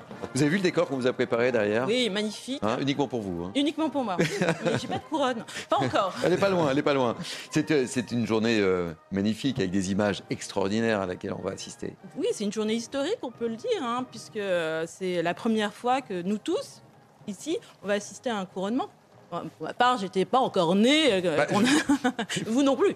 Donc voilà. Donc je crois que c'est, il y a beaucoup d'émotions en fait. Ouais, et, beaucoup, hein. et, un intérêt, comme disait Jérôme, parce que en fait, euh, euh, ce couronnement booste un peu le tourisme en Angleterre, puisqu'on dit qu'il y aura 35 millions de touristes cette année, soit plus 18 Donc merci à ce couronnement, merci parce qu'en ces temps de, de Brexit, l'Angleterre, on en avait bien besoin. Je voulais qu'on revienne sur euh, l'ordre de la jarretière dont on a parlé. Il faut dire ce qu'est cet ordre. Voilà le Marc, je compte sur vous, évidemment. Le, plus ancien. Le plus ancien. Remontons 1348. Eh oui, c'est la guerre de Cent Ans. Édouard III n'a qu'une obsession, devenir le roi français. Ah, il y a un usurpateur sur le trône en France. C'est Philippe VI de Valois qui a été le roi trouvé, comme on dit, parce qu'il a été élu. Et Édouard III mène les, guerres, il y a la défaite des Crécy extrêmement cruelle pour la noblesse française, et le voilà qui mène le siège à Calais. Ça dure des mois et des mois. Et à Calais, il organise un bal en hommage de Saint Georges, le protecteur de l'Angleterre. Il est là avec sa maîtresse, la duchesse de Salisbury. Et celle-ci voit la jarretière qui glisse, elle choit, forcément, quelques railleries éclatent, et le roi la ramasse, la place sur sa jambe, et il dit Onis mal. Oni mal, soit qui mal, soit qui mal pense, en français, en français. Et il dit un jour vous serez tous fiers de porter cette jarretière. Marc, priorité. Et merci pour ce rappel de l'histoire. Bertrand, le duc il est quelle heure Vous êtes le maître des horloges, nous sommes à l'heure. nous disait que la voiture s'arrêterait à 53. Il est quelle heure qu'il est 48. 48. Donc ils ont un tout petit peu d'avance. Et alors, ce que l'on, la question que l'on se pose, voyez-vous maintenant, c'est vont-ils disparaître pendant une dizaine de minutes dans une salle d'attente qui se situe dans les parties latérales? C'est ce qu'avait fait Elisabeth II, le temps de se préparer, le temps de, la, de, venir vérifier quelques petits détails. Est-ce qu'ils vont voilà, disparaître ou est-ce que directement va commencer la fameuse procession? Et ça, on ne le sait pas encore. Ah ben non, on va, on va le découvrir. Ça, ça n'a pas été communiqué. Et on voit en revanche que le roi a déjà revêtu son fameux manteau de cour que l'on va pouvoir découvrir, qui est celui de son grand-père, le roi George VI, et pour le coup, qui n'a plus été sorti donc depuis le couronnement de 1937. C'est impressionnant avec le duc de Norfolk, c'est une charge qui se transmet de génération en génération. Euh, Andrew, vous, on est sur le huitième, je crois, non Ou huitième duc de Norfolk euh, enfin, Oui, oui, oui. donc, voilà, ça fait partie aussi là, là aussi de, du, côté extrêmement imperturbable et immuable de la monarchie où les générations passent, le monde change et euh, les familles gardent les, mêmes fonctions. Et, les premiers ministres changent. Nous, avons eu euh, cinq premiers ministres en six ans. Et nous, avons, bah, nous avions la, même reine pendant 70 ans. Donc la continuité est fondamentale. C'est vraiment le duc de Norfolk qui est, qui est, une charge extrêmement importante, qui s'occupe donc de l'ouverture du Parlement, qui est l'autre moment très fort euh, annuel au cours duquel le monarque se rend devant les pères du royaume pour lire le discours écrit par le Premier ministre. C'est le duc de Norfolk qui, qui, s'occupe de toute l'organisation de cet événement-là tous les ans. Et euh, ensuite, il y a aussi euh, le 19e duc de Norfolk, me, me, signale Bertrand. Et il y a aussi euh, donc le couronnement qui là n'arrive. Et, et, Bertrand, qu'est-ce qu'ils attendent là en fait ben là, il y a un petit problème. Il y a un petit problème ou pas là Je dis ça, je dis rien. Mais ils sont à l'heure, ils, avaient deux minutes d'avance. Ils sont en avance, donc ils attendent. Ah, ils attendent. Parce que c'est chronométré à la minute. C'est la deuxième fois qu'il sera sacré. Car il a été sacré d'abord par sa mère, prince de Galles. Oui, c'est vrai, on n'en a pas parlé oui, encore. Mais oui, non, mais c'est important. point. C'est-à-dire que sa maman, la reine Élisabeth, lui avait placé sur la tête, alors qu'il avait 26 ans. Ouais, 26 il ans. était là tout tremblant, c'était un garçon extrêmement timide, et il est donc devenu ce jour-là le prince de Galles. ça Le roi, le roi est en train de s'agacer. Oui, on, voit à l'image. On là. voit l'image que le roi s'agace de ce contretemps parce que évidemment il faut que toutes les régalias, normalement il, les régalias entrent d'abord et il finit la procession. Mais euh, comme il est un peu en avance, l'affaire de l'encrier. Vous voyez là il Oui, commence vous à s'agacer. l'affaire de l'encrier, il y aurait peut-être l'affaire du diamant. Oui, cette image où il était- taché avec l'encre, où il était très agacé. Cette image avait fait le tour du monde. Et le couronnement doit durer 116 minutes et pas une minute de plus, pas une minute de moins. Donc là, on le voit vraiment très agacé parce qu'il est très minutieux, il est très Bon, précis et très Bertrand, il y a un problème sur le protocole. là. Il y a un problème sur le protocole. je, je ne supporterai que 30 secondes d'écart par rapport Andrew. à, au- à l'horaire qui a été établi. Problème sur le La protocole. porte s'ouvre. Et comme il n'a pas envie de prendre non plus la pluie. euh, Alors je pense qu'il n'y a pas de, de salle d'attente comme on disait tout à l'heure parce que normalement il y aurait une tente. Il y avait une tente pour euh, Elisabeth Non, ce II. sera rien, c'est à l'intérieur. Vestibule à l'intérieur. à l'intérieur, mais il va sortir en habit de cérémonie. Il a déjà son manteau de son- Ah, oui. voilà.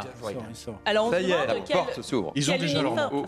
Alors, on avait fait un petit pari sur la tenue de Camilla avec euh, Bertrand, mais Bertrand a perdu Bertrand son a perdu. pari, je crois. On va avoir la confirmation dans quelques instants. Non, il avait est plutôt blanche. misé sur le bleu, mais il semblerait que le bleu soit transformé en blanc. Euh, à mon avis, c'est une couleur plutôt claire, plutôt vers le blanc, beige blanc. euh, fait par Bruce Osfield, donc son, son styliste est- qui était aussi le styliste de Lady Di.